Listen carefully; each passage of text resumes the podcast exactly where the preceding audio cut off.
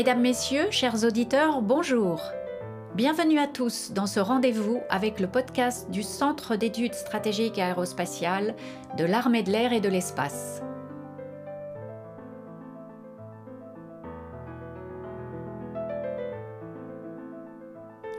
La chronique du César a le plaisir de vous emmener en voyage aujourd'hui avec Louis Blériot. 25 juillet 1909. L'Angleterre n'est plus une île. En 1909, le Français Louis Blériot réussit l'exploit de traverser la Manche en avion. Cette prouesse réalisée six ans après le premier vol des frères Wright symbolise la formidable progression de l'aéronautique. En ce matin du 25 juillet 1909, Louis Blériot, qui est assis dans son avion posé sur les falaises de Calais, au lieu dit Les Baraques, est pensif.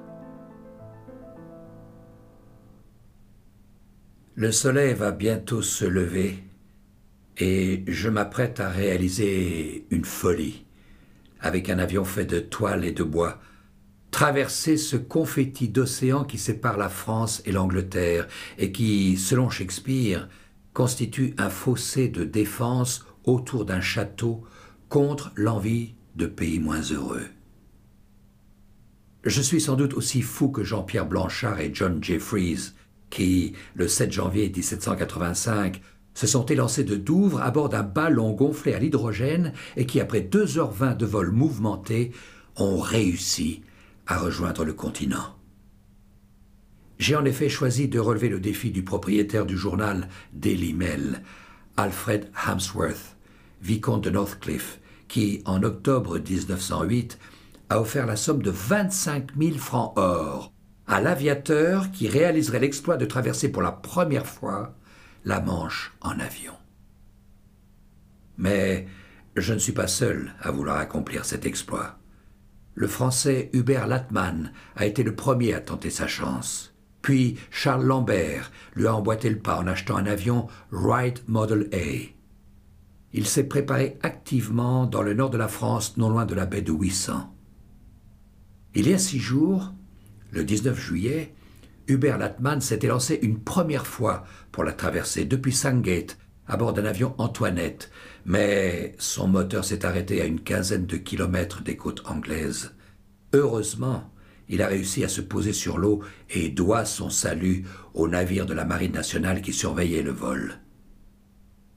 J'ai 37 ans et, comme eux, j'ai consacré toute ma fortune et mon énergie à l'aéronautique depuis maintenant six ans.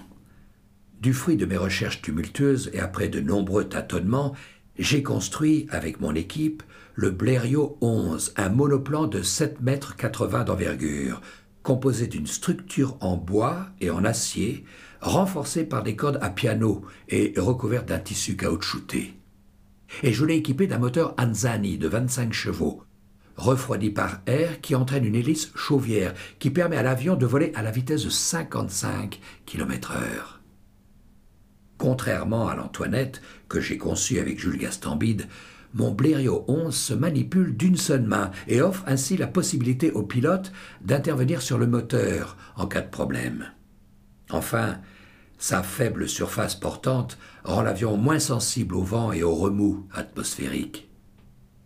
Par malchance, je me suis de nouveau blessé à la cheville il y a douze jours lors du meeting de Douai, mais c'était pour la bonne cause. J'ai en effet obtenu le prix de l'Aéroclub de France pour avoir parcouru la distance de 41 km. Cette performance me donne l'espoir de pouvoir traverser les 37 km qui séparent la France et l'Angleterre. Ce matin, 25 juillet, la mer est calme et le ciel est dégagé. Je décide de tenter la traversée. Je serai soit un héros, soit je vérifierai une nouvelle fois la réputation que la presse m'a faite, celle de l'homme qui tombe toujours. Bon frère, l'avion est sorti du hangar pour un ultime vol d'essai. Après cette dernière vérification, mes dévoués mécaniciens Colin et Mamet remplissent le réservoir d'essence et versent de l'huile de ricin dans le carter du moteur.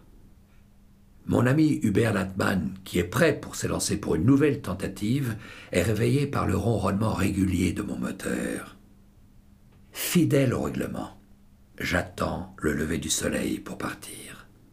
Tel Ulysse qui s'élance vers l'inconnu, alors que brille la matinale aurore aux doigts de rose, je décolle aux premières lueurs du matin.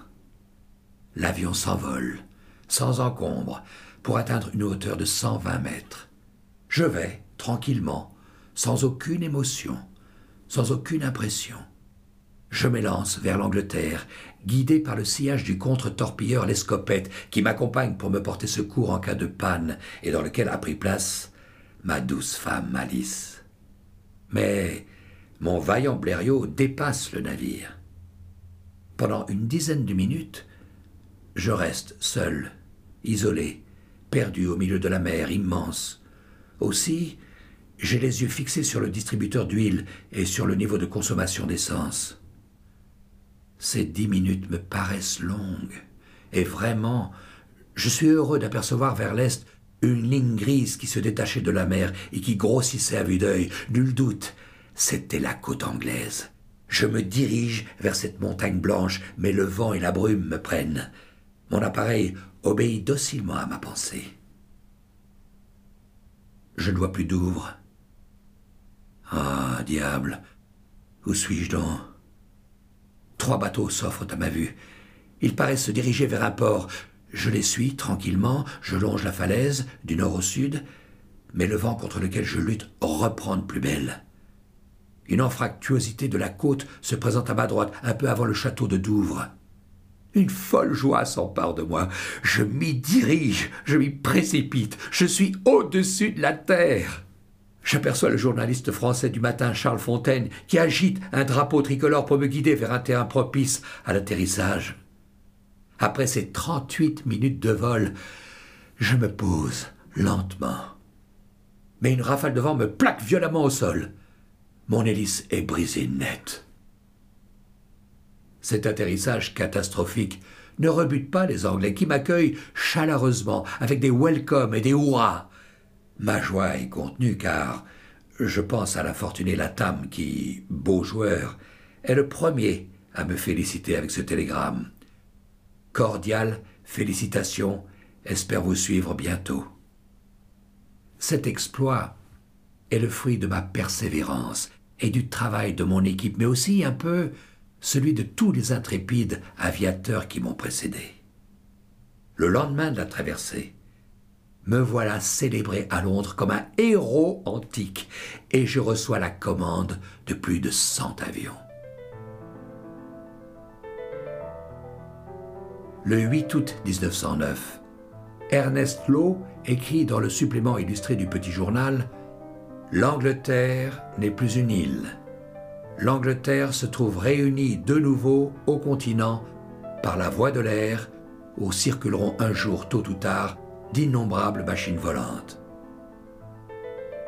En octobre 1909, le journal Le Matin offre le Blériot 11 qui a traversé la Manche au Musée des Arts et Métiers de Paris, où il se trouve encore aujourd'hui. En 1910, Louis Blériot reçoit le brevet numéro 1 de pilote aviateur délivré par l'Aéroclub de France et crée à Pau une école de pilotage.